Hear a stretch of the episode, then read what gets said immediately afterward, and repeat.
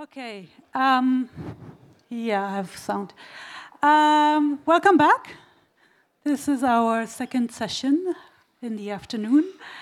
And it's, I'm very happy that we have somebody from France um, also joining us. I think that's the first time that we have a speaker from France at the Recampaign. Um, and we were particularly interested in uh, how the company that uh, Guillaume has uh, founded, how they use um, data to uh, influence um, um, and to win elections. And uh, one of the things that they used their um, data for was within the election for uh, Macron. Um, so we were kind of quite fascinated by that, and we thought, hmm, let's uh, invite him so we can learn from how they went about it, and maybe also what NGOs who are more issue-based campaigns, what they can learn from uh, like political campaigns, which are of course uh, a bit different in nature to a, a, an issue campaign, but maybe there are some similarities and maybe there are lessons learned here. So, Guillaume, the floor is yours. Um, you, you, will introduce yourself as well a bit more and all that. Yes. And as uh, usual, we will have about 35 minutes um, of input, and then like we try and have 10 minutes of discussion at the end as well. Thank so go ahead. Much. Yes. Uh, can you hear me well like this? If you hear a French accent, it's, it's normal. Uh, so, so uh, just to say, I'm going to speak English. I'm very sorry for not being able to address you in German. So I'll try to use uh, as little French accent in my English as possible, but you know, when it's nap time, I get tired and my accent comes back. Um, thank you very much for, for the invitation. I'm, I'm very happy to be here. I have, the, uh, have, the, opportunity to come to Berlin quite often as my company is developing in Germany, but I'm very happy to uh, have the opportunity to address uh, you. Uh, I'm going to try to speak maybe a bit less, 20, 25 minutes, so that you'll have a bit time for more questions.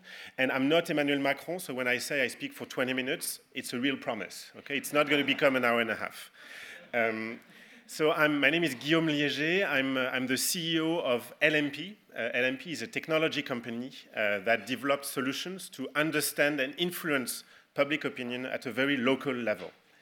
Uh, the company has worked for over a thousand campaigns in six uh, European countries. Macron uh, was a, a, recent example, a successful recent example, but do not worry, we've worked for people who lost elections. Actually, most of our clients do lose elections. Otherwise, there wouldn't be a market, huh, because very few people win elections. Uh, but, uh, and but we've managed to build a model starting in France that is expanding in Europe, and now we're looking even further because we actually have discussion to work on the Brazilian election in uh, October this, uh, this year. Um, what I'd like to talk about uh, today is three things. The first is how campaigning has changed over the past 10 years, with a, a look at how it first changed in the US. And then a big question you know, the US uh, is far away, it's, it's different in many ways more money, more data. So, can US style innovations work in a very different context, in a European context? And uh, then I'll finish with a, a concrete example of how Macron used and even perfected the lessons from coming from the US uh, for last year's French election. And, and, then, of course, I'll be uh, open to, to any questions you, you may have.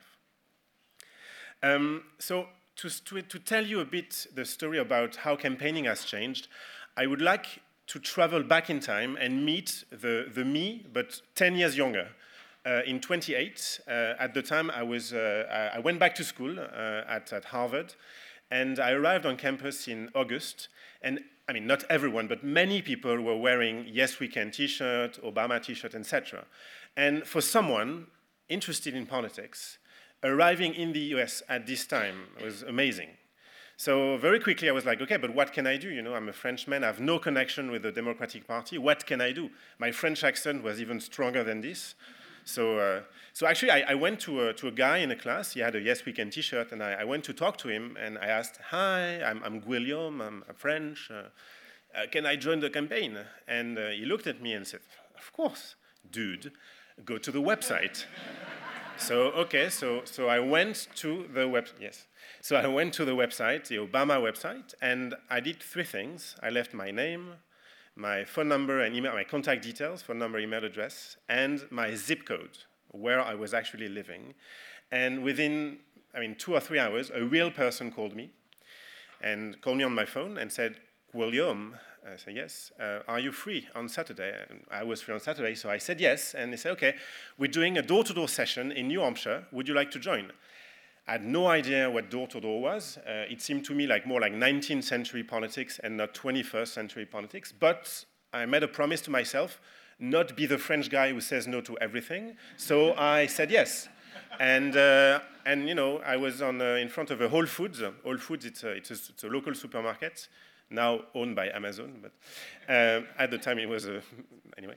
Um, so we met in front at the parking lot on, of this supermarket, and there were, I don't know, maybe eight, ten people. Uh, the organizer, the person who had called me, and so they gave us a, a short briefing, um, gave us a script, organized us in pair, and then we jumped on two cars and we drove an hour and a half uh, north to Manchester in New Hampshire. Uh, and then we arrived there. So on the way, of course, we could ask any questions we had. We looked at the script. And once we arrived in Manchester, we didn't go anywhere. Um, we, they, we went to a very specific neighborhood that the organizer had chosen. And then, you know, we started knocking at doors. We were two people. Uh, I was not by myself, fortunately. Uh, and before actually we went there, um, uh, the organizer, I can't remember his first name, so let's say John, uh, he, he looked at me and said, Guillaume, you're French, right? I said, uh, yes, I am. Um, maybe in New Hampshire, you know, they still remember you didn't help the US with the Iraq war in, 20, in 2003. so maybe if people ask, because you're tall, say you're Dutch. Uh, because they, they, won't, they, won't, they won't make the difference, you know, and, and you should be okay. Uh, so, okay, so I, I'm, I started knocking at doors. I was a bit more stressed, but but actually, it went really fine, and actually, nobody, was, nobody asked where I was from. It, it felt very natural for people to be, you know, that foreign, foreigners would join the, the Obama campaign. And so the session went really well in the sense that we had good interactions. Uh, we collected a few contact details. Uh, we wrote our report. And on the way back to Cambridge, where I was living, I, I sat next to, uh, to the organizer, and because I had lots of questions, because I, you know, why are they knocking at doors? Why were they choosing this very specific neighborhood? Manchester, it's a pretty big city, so you know they, they really chose very specific streets. How do, where do they come from? And that's when he told me, well, you know, if you want to remember one thing from the Obama campaign, is that this campaign is about three things data, technology, and human. That's the DNA of the Obama campaign. And it was true in 28, it was actually also true in 2012. Um, why? So the data, because you know, obviously in a campaign uh, you have many people you could talk to, but you cannot talk to everyone. So you have to choose. You have to target and choose the right people, people who can really change their mind in the course of the campaign. Um, the second thing is you have to know what they look like, because if you know what people look like, what they care about, you can, you know, draft better, craft better messages. And the door to door that was the most surprising thing. Do you, why do you think people knock a door in the 21st century when we have Twitter, Facebook, Instagram, Snapchat, and many other social stuff I don't understand because I'm getting old? Yes? You can't close the window and they're gone. Uh, yeah, that, yeah you, you can't close it. You, you cannot. You cannot close the window and they're gone. You can click them away. Yes. They are there. Absolutely. So that, that there's in, indeed there's a, there's a, I mean you know the fact that it's very hard actually to kick people uh, people out, but the, the, the, the reason is that actually it had been proven scientifically that if you want to change someone's mind, it's more effective to do it face to face compared to any other communication techniques. And actually, this I had no idea. And that's when I realized that campaigning in the US had become a science. And that does not date from Obama in 2008. It's actually much older. Uh, are you familiar with those two names, Alan Gerber and Donald Green? Have you heard? So they're two Yale professors, professors from Yale universities, who ran the first scientific experiment to compare the actual effect of a campaign intervention on turnout and on election results. So if you want to find out about their work, every year they, they publish a book they update a book called Get Out the Vote, which is a summary of all scientific experiments that have been run in the world, in all campaigns, local, national, etc. And systematically, uh, what science shows is that when you want to change someone's mind, the, the best way to do it is face to face. Maybe because people can't escape, there seems to be also something a bit magic about face to face contact. When you are sending your volunteers interacting face to face with voters or citizens, you send an implicit message that you care about them because you're investing a lot of you know, human time in a way. It's not just buying uh, letters or buying TV time, it's training people, building a volunteer based organization, and then having this face to face interaction. So, this slide is a summary of, the of all the experiments that have been run. So, the numbers, you know, the 1 out of 14, I mean, sometimes it's higher, sometimes it's a bit lower, but that's the order of magnitude. But the most interesting thing is that emails are very are useless actually when it comes to uh, changing people's mind. They're amazingly useful to raise funds. So I'm not saying emails are useless in general. It's just that when you want to convince someone to vote, or when you want to convince someone to vote for you versus the other candidate, email has no effect. Um, and that's interesting, but the big question is can it work outside of the US? Because, yes. Per contact, yes. Mm, yes, sorry, maybe it's not clear. Per contact. Um, that's, so that's, I mentioned those are experiments mostly from the US, but there are more and more run in Europe and, and South America. Um, the thing is, for these to work, uh, you need uh, data because uh, if you want to organize a door-to-door campaign, I mean, you can't cover every building. Of a, it's impossible, and it wouldn't make sense. So you need data to be able to target, and there's a lot of data in the US. They don't only have a lot of money; they also have a lot of data, which makes it very easy to build targeting model. But in Europe, actually, we do have a lot of data as well. So it's not the same data because we're protected. You can't target people individually in Europe, but you can have a lot of information on neighborhoods, on you know, aggregate groups of people. I'll show you a couple of maps uh, uh, that, uh, that come from our software. This is, this is Paris. So the, the orange is Macron. This is the first round of the latest uh, presidential election. So for, for some of you who know Paris, traditionally, Paris is divided east-west. West is right-wing, conservative. Left, uh, um, east is left-wing, progressive. Macron kind of changed everything, as you can see on this map. But this is not on, only true in Paris. Uh, this is Milan, um, uh, Barcelona, uh, Berlin, uh, Munich, uh, and even Ludwigshafen, actually, which is a, a campaign that, that, that, we worked with uh, earlier last year.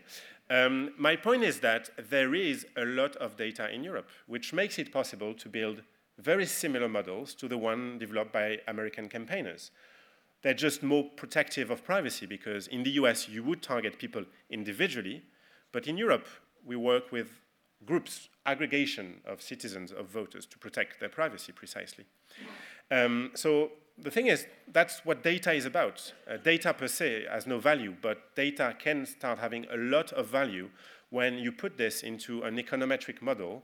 And what the model does is nothing magic. It's, it's a bit, you know, a bit of math, and it tells you neighborhood by neighborhood, let's take, let's take uh, Ludwigshafen, for example, what the model will tell you uh, is which uh, Stimmbezirk, which polling station have the highest potential to gate voters. So just to be clear, this is not uh, a targeting model. This is the actual result of the Bundestagswahl uh, last, uh, last uh, September. Uh, but with a model, you can actually find out at a very granular level where your resources as a campaigner can be best used. Um, and actually, in France, last year, for the first time, we stepped into the 21st century. Uh, you know, French campaigns uh, are traditionally very traditional, uh, in a sense that uh, people uh, do not, did not use data. They were more like, I'm a politician, I want to talk to everyone because I represent everyone which is very noble, but in a campaign, you don't have a lot of time, you don't have a lot of people with you, so you cannot talk to, ev to everyone, you have, you have to choose. Um, and the other thing is, in France, we used to have gurus, um, people were called geniuses when they won elections and were called stupid when they lost elections. But sometimes, actually, you can win an election and be very stupid, or you can lose an election and have run a, a great campaign. There's a recent example in, in, the US that I think is fairly illustrative of this. From a campaign professional perspective, Donald Trump's campaign was poorly organized. Hillary Clinton, she, of course, benefited a lot from the architecture from the Obama campaign and the, the, the Democratic National Committee. They, they helped us a lot there were some flaws in her campaign, of course, but from a strictly organizational point of view, from the use of data point of view, Trump was very bad and Clinton was very organized, yet she lost and he won. My point is that today it is possible to say what works and what doesn't work in a campaign and then replicate it or scale it up. And that's what happened in France for the first time last year. For the first time, most parties were using data and technology to organize many campaign actions, but there was a lot of focus on face-to-face uh, interaction. And the other interesting thing, it's not only the richest candidate, the Macron of the world, who were able to use this. It's also people who were running for parliamentary election in you know, a, a constituency with 50,000 people, were able to use technology and data for this election. So that's that was, I think, a big shift in France last year. But what was also a big shift, of course, was the launch of Macron's movement. Uh, because I don't know if you remember, but Macron's movement did not exist in March. I mean, two years ago, there was no Macron movement. Nothing. En Marche did not exist. Um, so I think if you don't mind, I, am going to take this example and spend a bit more time on how Macron started and what was what made this launch uh, special, and then I think I'll, I'll pose for, for questions. Um, so a bit of context about French, French politics. I'm not going to give you a, a, political science lesson, but just I think it's important to, to have a couple of elements in mind. Um, there's a rising distrust in politicians. Uh, there's one KPI, one indicator that I, I like to use. It's, it's, very sad, but every year uh, um, there's a research center at Sciences Po who asks the same questions, which is, do you think politicians can put themselves in your shoes? Do you think they can understand you know, what your life is as a normal citizen? And in the 80s, uh, more than 80% of respondents would say, yes, yeah, I think so. I think so. And today it's less than 20%. So this is like, and, and it's been constantly uh, uh, decreasing. Uh, the other thing is people vote less and less. And that is true across all elections, local, national elections. People vote less. And at the same time, you know, we have our very own AFD called the National Front. It's been there for a while, uh, but it's been growing and growing and growing. And uh, they have, they've had more and more successes as you know, probably a, you know, a, consequence of the distrust with, with politicians. They surf a lot on, on, this idea. The other thing is, when you look at the, the big established parties, they, they, can't, they, they have a lot of trouble to change, to change the way they campaign, to change their habits.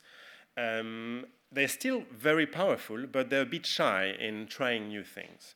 So that's the context in which Macron was thinking about his future. Uh, he had this in mind. And he saw an opportunity.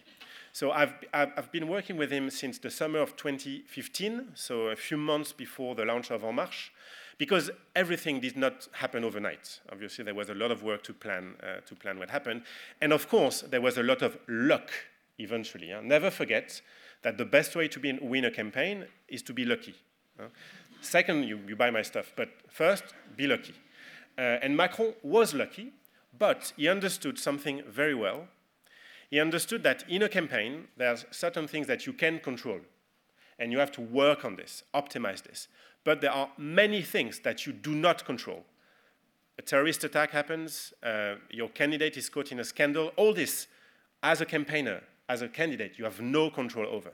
But Macron was very smart in understanding where he could be powerful and what he could act upon.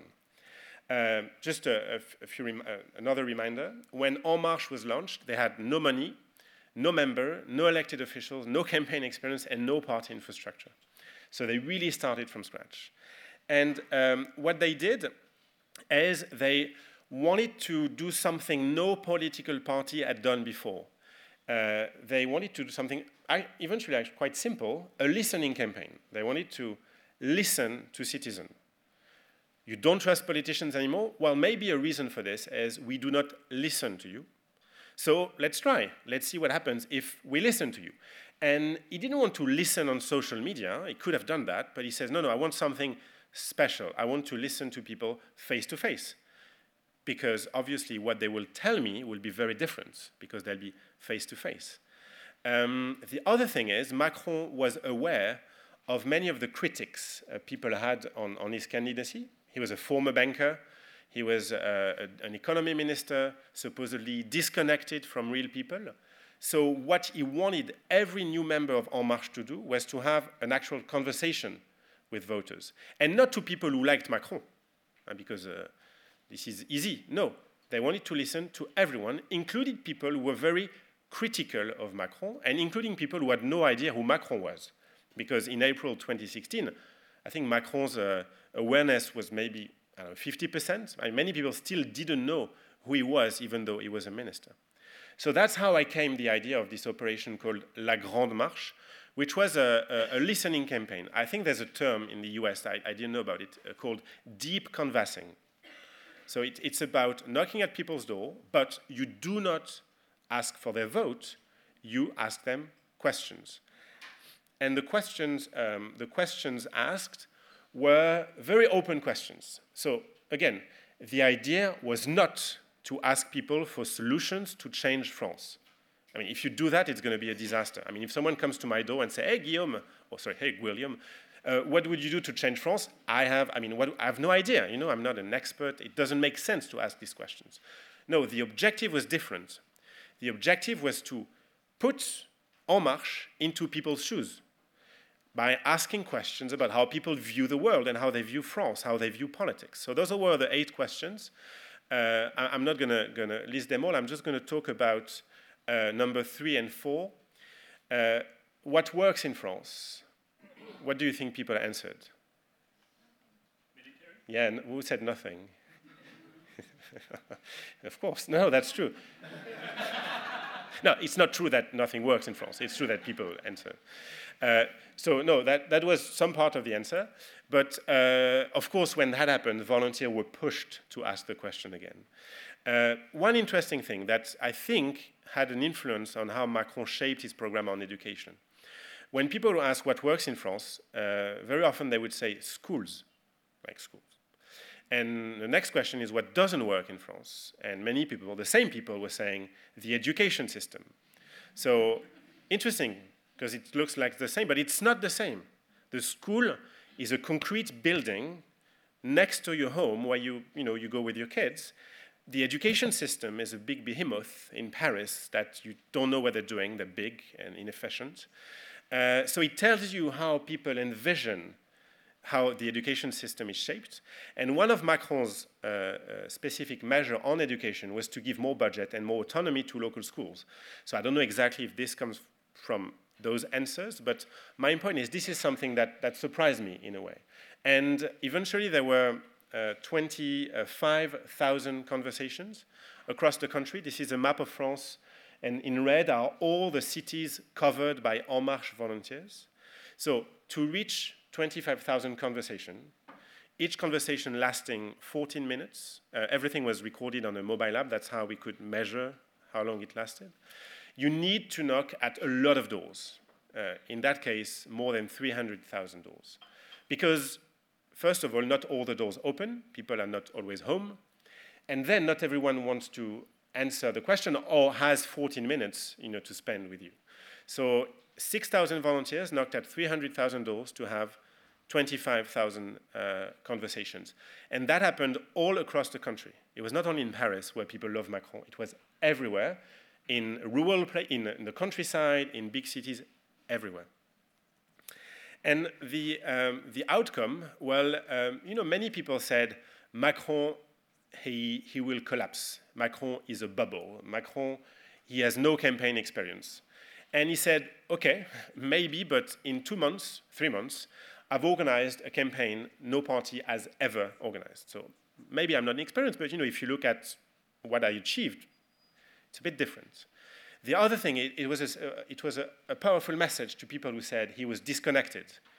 Because when you have 25,000 conversations, I mean, not Macron himself, obviously, but En Marche as a movement, I mean, you're a bit less disconnected than, let's say, the Socialist Party, who, you know, whose member have conversation mostly with other party member, parties member and failed in a way to break uh, the wall and engage with a larger group of people. The other thing is, as uh, and sorry, I must say, as a company, we've worked for Macron, we've worked for Benoît Hamon, we've worked for center-right candidates. So, so I'm, I'm not, I'm saying this purely. I'm trying to take an outside view, I'm not trying to take a partisan view.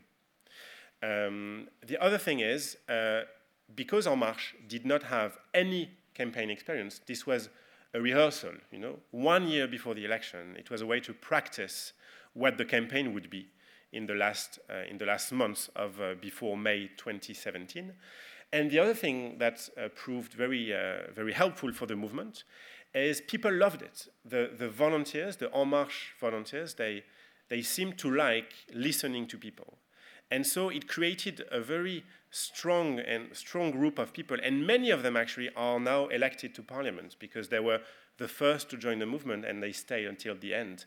So this operation was also a way to structure En Marche one year before the election, which left a lot of time to prepare because when you start from scratch, you better start early. Uh, maybe just to, uh, to, to, finish, uh, uh three ideas I'd like to, to, uh, to, leave, with, to leave you with. Sorry. Uh, historically, campaigns have been run by intuition. it's over. Now you can, uh, I'm not saying data can solve any problem, but for campaign uh, communication and campaign actions, it can. Um, it started in the US in 28, but now actually any country in Europe has uh, the uh, possibility to run organized campaign because we have a lot of data that can be used uh, to organize those campaigns. But the other important thing is the human dimension. Uh, a good campaign with data and technology is nothing if you cannot build a movement with real people who spend time on evenings, on weekends, and commit time for you, it's nothing. So, and that's what Macron was, you know, great about. He's managed to combine the three: data, technology, and human, to launch his movement and then continue his, uh, his campaign. And I'm sure uh, there'll be, I mean, I hope there will be many other Macron, and uh, why, why, not, why not a German Macron? Thank you very much, and I um, I'm, uh, love to take questions if you have questions.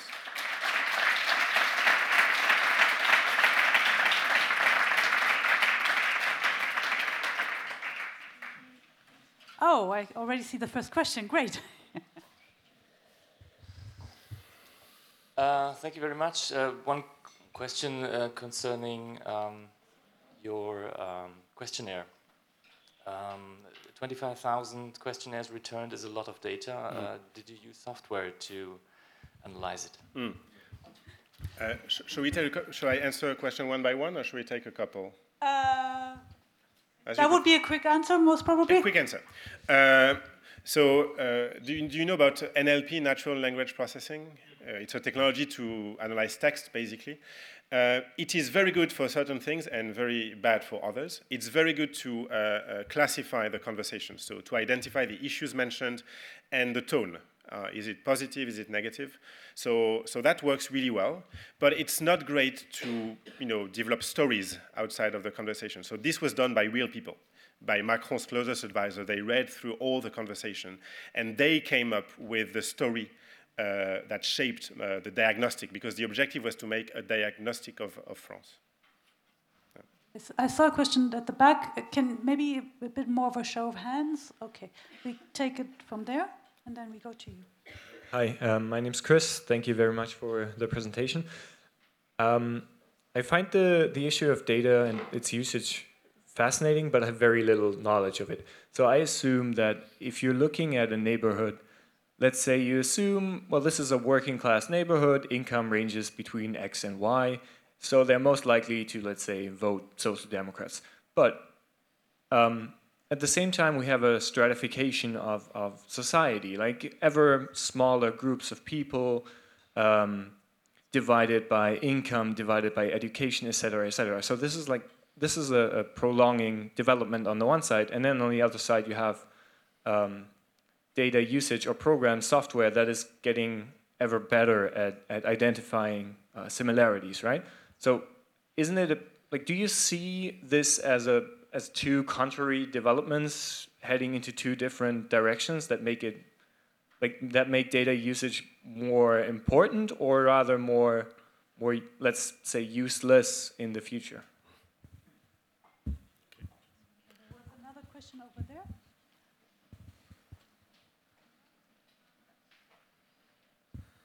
Um, yeah, uh, maybe um, you can connect uh, my question with the uh, with the other one. Um, I I'm no no uh, no expert in, in data uh, campaigning, um, big data campaigning, but as I perceive it, is it th that it's just advantageous to uh, to the early bird, or later on to the one with the most money, like in any other style of campaign. And that, for example, in the United States, um, uh, it still comes down to gerrymandering. and, my, and, and I try to imagine also, so, so when I have this map with um, polling results um, or survey results, um, so I'm the red party, the other one's the black party, and now I, as a red party, I try to, to, to campaign in red districts to keep my voters, or do I go to the black districts to convince them to, yeah, to to switch to my party?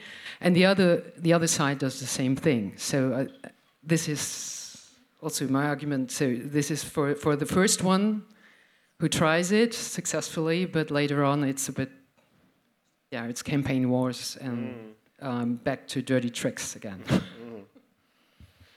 Take those two Yes. and then Um, so the first thing I want to be very clear of, I do not understand data. I'm very, I'm the stupid person in the company. Uh, um, it's true. I mean, we have amazingly skilled data scientists who work with the data. So my answer will not be technical. I'm just going to tell you in a bit from the user perspective. So you're absolutely right. The electorate is uh, seems uh, a, a, lot more uh, complex. Uh, people seem to care about many more things, and the model that worked in the past saying, like, for example, do you know that we tend to vote like our parents? Well, that's not true anymore. Um, and that's precisely because humanly you can't analyze data anymore. You know, you, you, today you don't need political scientists to look at data. You need machine who would find patterns with the data. And, and our philosophy is not that we think age will influence anything, something or income will influence something, because the true answer is more complicated than this. Uh, if you look at the latest US election, people were very poor voted for Clinton. Then, when they become a bit richer, they started voting for Trump. Trump, Trump, Trump, Trump, Trump. Up middle class, they vote for Clinton. Then richer, richer, Trump, Trump, Trump, and super rich Clinton. I mean, you know, it's a complex pattern. So my point is that, yes, I think you're right. I think the, the pattern are more complex, but the tools are more complex. One, give you one idea. Um, my, my company could not have operated 10 years ago. I mean, we, only IBM had the, you know, the, the, the servers and the, the, the, the, calculation power required to run the analysis that, that we run today. Today, for, for one of the analysis, the servers, which are on the cloud, they, they work constantly for three weeks. Uh, today, it's cheap to do that, but 10 years ago, it was super expensive. So, of course, yes, there's a dimension of technological progress that makes it accessible for, not, for many people, actually. You don't need to be rich to buy these tools. And that's the, that's the, the thing about France. Not only Macron, who was the largest budget in a way, was able to use this. Uh, people running, I mean, we've worked for people who run in like a 10,000 people town, and you know, in France we have public funding, so you do not have a lot of budget for this. So I think because of our funding system, we're a bit protected by what happens in the US. You can raise as much money as you can, and, and then you can spend as much money as you can. It's not the case in Europe. So I think we're a bit protected by this. But the other thing is, um, the, the our model, in a way, is not a model to work only with the big guys, is to work for many small guys uh, as well. And that's maybe a change compared, compared to the US, but I think that this technology and data has become accessible for many people. And you had another question, if I, if I understood, which is, does it increase polarization? Because the red talk to the red and the black talk to the black, and uh, oh, it depends. It depends. So it actually it depends completely. Uh, the output of our model will tell you in a neighborhood what's the percentage of voters on your side that you can mobilize. So it's a, this is called the get out the vote strategy. And voters who are undecided that you can convince. This is more the persuasion strategy. So the real answer, like everything in life, is in between. You know, life is not black or white, it's a bit gray. And it's, it's true in that case. So very often, except for extreme cases, it's a combination of both. Of course, for a European election, European election turnout in France is very low. It's more about get out the vote. The presidential election turnout is very high. It's more about persuasion. But if you go to a very local level, then it starts being even more complicated because in the same constituency, you could have different strategies. One last thing, in a, in a good campaign, you cannot change the mind of more than 20 or 30% of the people. It, if you can find them, yes. But uh, you can't change more than that. And when I'm, this is your potential, and now we know like the best campaigns, the most organized campaigns, they can increase their vote share by I don't know, three, five percentage point, maximum, maximum. Okay, 10, 10 uh, a bump, a 10 percentage point bump.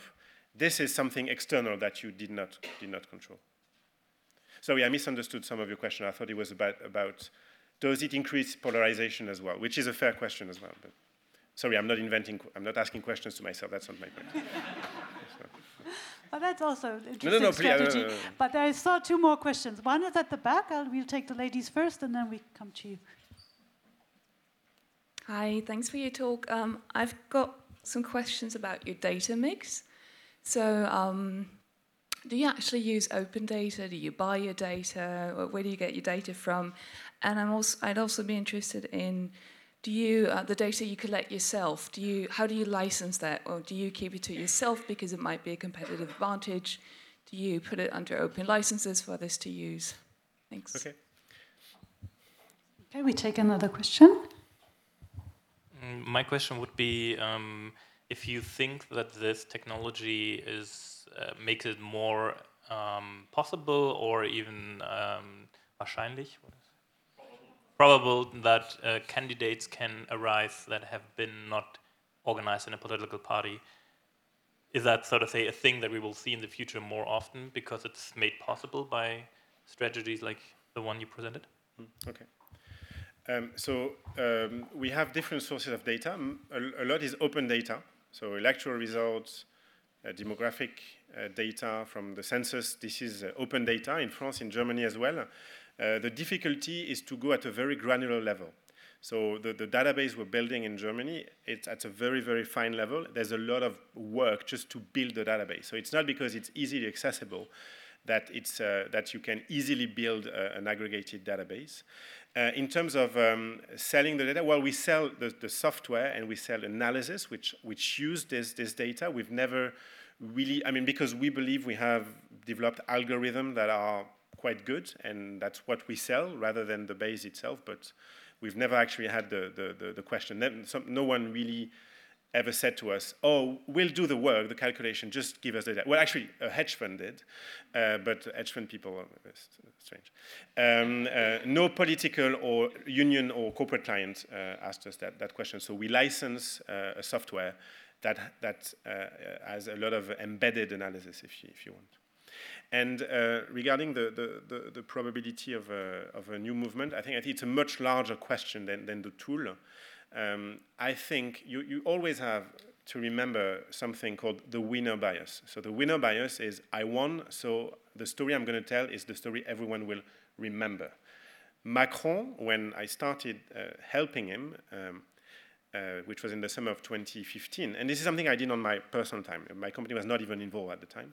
We thought he had a, I don't know, less than five percent chance of you know being elected, but it was a fun adventure, and you know if you're lucky enough to be part of it at the beginning, I'm a huge fan of The West Wing. It's an old American series, and I've always you know wanted to be in the team that first advised Jed Bartlet. So this was a bit like the French version of this. Uh, but the probability that something would work was super, super low. Again, I think what Macron was very smart about was understanding the limits of his power. He knew what he could control. For example, recruiting volunteers. You know, if, if you as a candidate are very involved in leading by example, knocking at doors yourself, investing a lot in training, etc., then you increasing the chances that you will successfully build a volunteer-based movement. But the fact that uh, François Fillon, which was the conservative candidate, was caught in a scandal, you, and which actually put Macron first, you, this is something you cannot control. Um, so I think that the answer is, um, and it's, it's true in any case when you're doing something really hard, I mean, be building Facebook or becoming French president, a lot of what will happen to you is not determined by what you're going to be doing. You know, you control 20% of your fate. Well, accept it and focus on this, and then hope for the best. Okay, we have a third round of questions. We, again, we take ladies first. Oh, we have a software that creates luck, if you're interested. oh, yeah. Data-driven luck. This is, uh, is maybe off topic, or it may not be off topic. Uh, how did you go from zero funding to and zero members to having 6,000 volunteers knocking on 300,000 doors? Okay. Did you use digital methods there? Of course. Yeah. Um, so, you, another question? We have, we have, okay. Merci. Uh, Chris du WWF Suisse. Je vais continuer in English so everybody else understands my question as well. Um, regarding your um, slide where you showed the effectiveness of all the measures, mm -hmm. do you have any data on messengers like WhatsApp and Facebook Messenger and stuff? Mm. That's the first question. And okay. the second question is um, where do you see potential or maybe even dangers because you lose a lot of data in the dark social, in this tendency towards messengerization? Thanks. Sorry, I didn't get the last part of the question. Uh, no, just where do you see the potential and the danger in this uh, move towards dark social and message messengerization? I think it's a difficult Okay, I see. um, so, so maybe just uh, the. So, our third question. There, there are two more, two oh, more sorry, questions sorry, sorry, if we can. Bad, so bad. we have this gentleman in the front here, and then the lady at the back. Yes, thank you very much for this very interesting and entertaining uh, presentation. Um, yeah, one of my per multiple personalities is a party member, so that was uh, very uh, enthusiastic about what you just told us. But I have also many other personalities which are NGO campaigner, and uh, therefore my question would be, uh, how would you translate this? I mean, do you work with your agency also for NGOs? How you would translate these insights for, for NGO campaigns? You may, just the last question at the back, and then. Uh, it looks like the conversion rate of successful talks were quite high. Uh, from what I understand, there was like 25,000 uh, conversation out of 300,000 door that were knocked. Uh, it looks quite high for me. I'm just like curious, like how did you train volunteers? If there was like any special program for that, and you ask at the beginning the question that you didn't follow up about the cultural differences doesn't work like outside of the states. So I'm just curious about the answer for that. Mm -hmm. Okay, so I have one minute. So yes, no, no, yes, no. Um, so um, maybe just starting with the, the, the, volunteer movement, a bit connected to the training part. Um, well, again, it did not happen overnight. There were, uh, I would say, there were eight months of planning uh, under undercover before they launched the movement. So uh, when the movement was launched, there was a website on which people could leave their email address to become a member of En Marche. To become a member of En Marche is very easy. It, no money. You just leave your email address, your name, and that's it. And you're a member of En Marche. You don't need to pay anything. So with that, in two weeks, we had 50,000 contacts, 50,000 email addresses with the zip codes. And then we started emailing them. So with the first email saying, we're announcing La Grande Marche, this listening operation out of the 50,000, 14, one four, said, okay, I'm interested, I want to know more. And then we divided this database by zip code and we gave this to the organizers. So I'm going to explain what the organizers are. Uh, and so it was a very localized database, and the mission of the organizers was to contact those people and convert them into volunteers. How do you do that? You call them, or you send email until they respond, and then you say, "Hi, I'm an organizer. I was trained at the En headquarters last week. I'm, going, I'm doing a training in my living room this Saturday. Would you like to join? That, that's how it worked. Uh, there was a lot of investment on training. So the, the training, we uh, invested a lot of resources on what the training of organizers, which are those kind of super volunteers who were responsible for a, a geographical area, like in Berlin, like there would be a couple of organizers for Mitte, for example. Uh, and those people, their mission is to recruit and train and organize volunteers. And how do they do this? We give them a list of potential volunteers, and then we don't care how they manage to convert them. They can give them wine, beer, get them drunk, we don't care. They, we just want volunteers. And then they are trained to train volunteers. But the training of volunteers is fairly simple. It's just an hour, it's a role play for an hour, and then you do it for real. You knock at real doors, and then you do a feedback. And that, that's how it works. In one session, the volunteers are trained. The training for organizers is, uh, is a day long with uh, three uh, role play, with a, a, lot of real, we go really knocking at doors and we debrief, blah, blah, blah. I mean, there's a lot of, uh, like, we try to put people in the real situation as much as possible. It was, you say it was a good ratio. It, for me, it was the hardest thing it was super, super difficult to mobilize volunteers. And the ratio, so 300,000 doors knocked. Now we know, because we, ha we have a lot of data on what's the best time to knock at doors to maximize the you know, door opening rate. And the average opening rate was 40%. And how we, do we know that? Well, we've, we've worked on campaigns you know, all across Europe and knocked at, I mean, people knocked at millions of doors, and that's a lot of data that we could analyze to optimize this. So 40,000, that means that 120,000 doors opened and roughly uh, one out of uh, five uh, agreed to answer. So it's not that high. Huh? You know, four people said no. Sorry, I don't have time. So, so eventually, uh, to be absolutely transparent, we wanted to have a hundred thousand conversations. That was the initial goal. So, but no, it was hard. So 25,000 was great. It's a lot of data, but, but it's, it's a bit lower than what we thought. And the reason is, you know, getting people to give time for you is, is amazingly, amazingly hard, and, and it should be hard, right? Um, so the, um, uh, something that's maybe also related to the, the cultural difference, uh, the cultural difference is uh, um, when I started um, being interested in this thing, the, my first goal was to convince French socialists to embrace American-style techniques. I don't know if you imagine the reaction of a socialist person when you say, hey, the answer to all your problems lies in the US. uh, so it doesn't exactly work. So, there was, so the way we convince them is simply by running a randomized experiment to prove that door to door is effective in France as well. That's, that's how we did it. So we did it by, we did a proof. And all, everything I'm mentioning, so Liegey Muller Pons, that's LMP, the name of the company. The Pons, Vincent Pons is a professor at, uh, at Harvard. Uh, so he has a website, Vincent Pons Harvard.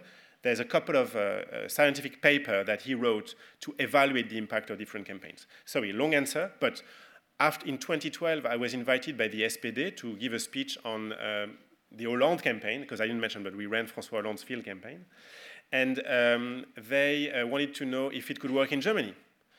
Okay. Because you're like, ah, French people, American people, you're very nice, you know, you like to touch each other, but German, no, no, no, we don't like it, we don't like this. Okay, well, so, uh, I said, I bet German people are that nicer than you think. Then, you know, we went, we went, to, we went to Italy and uh, to advise a campaign in Milan, and the guy was like, okay, I understand it works in the US, I understand it works in France, I understand it works in Germany, I understand it can work in Italy, but in Milan, no way. Everyone thinks they're special, which is true. Everyone is special, but there, is, there are some commonalities across humankind, and that's, that's good. Uh, and, and my best answer is if you don't know, give it a try, which is exactly what he did in Milan. We gave it a try, worked really well, and they did a campaign like this. So I don't have all the answer, but to convince someone, my best answer is, well, let's try, let's do an experiment and see, and see how it works. Um, about, uh, sorry, I think I lost track on question. There was question on WhatsApp and Facebook. There are no, I mean, there is, there are very few experiments uh, that are scientifically valid on social media. Uh, there were a couple in Germany actually, but from a purely statistical perspective, they're not what's uh, significant, they're not statistically significant. There is one experiment done on Facebook with a simple get out the vote message. So it was non-partisan, organized by Facebook and scientists to increase turnout. That was run in the midterm of 2010 in the US that show an increase in turnout. So we don't know if, you know, it, it can't be used in a partisan way. It was used as a general call for action on, on, on Facebook, and I am not aware of experiment on WhatsApp so far. Of course, it would be amazingly interesting to, to run some. Uh, I think so far, maybe there have been, but they were not published because the results were not positive. It's possible. Again, I don't want you to remember from my speech that door-to-door good, uh, social media bad. No, no, not at all. A good campaign is a combination of many dimensions face-to-face contact, data, social media. Social media, it's amazingly important to organize volunteers. You know, you can't imagine the number of uh, Telegram or WhatsApp groups that were created by the people from Marche just to organize themselves. It's very important, but more as an organizing tool rather than a mind-changing uh, technique, if you want. Did I miss some questions? Yes, sure. NGO, of course, yes, yes.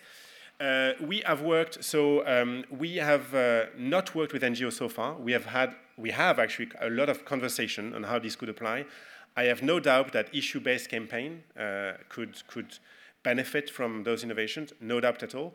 In terms of clients, we've worked with uh, uh, corporation, uh, a lot of people who, for example, who uh, build wind, wind turbines and wind farm and need to convince you know, the people to accept the wind farms. So we've done that.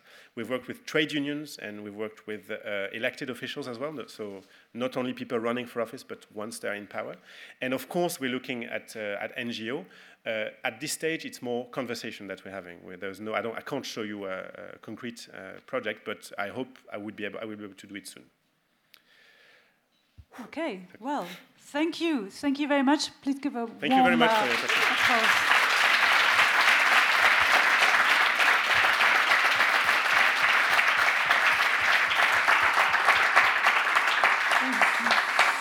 Wir machen äh, Pause. Die Pause ist diesmal ein bisschen länger, 20 Minuten bis äh, 16.30 Uhr. Da geht es dann weiter. Ähm, Kaffee und Kuchen gibt es unten für die kleine Stärkung.